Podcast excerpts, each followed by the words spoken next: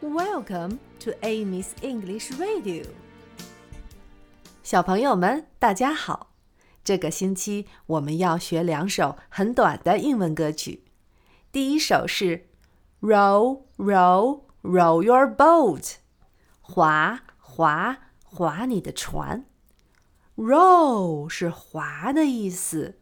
现在和我一起做划船的动作，row, row, row。boat 是船，boat, boat, boat。row your boat 是划你的船，row your boat, row your boat。第二句是 gently down the stream，轻轻地顺流而下。gently，轻轻的，gently，gently。down the stream，顺流而下。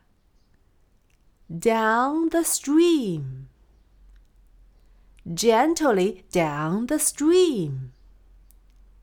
现在我们把前两句唱两遍。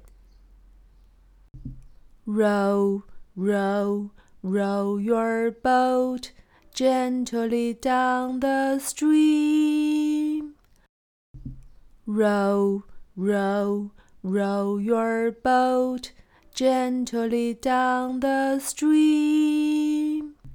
下面我把这首歌唱一遍，你可以只唱前两句。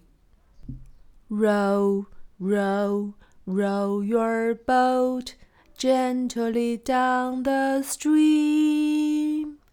Merrily, merrily, merrily, merrily, life is but a dream.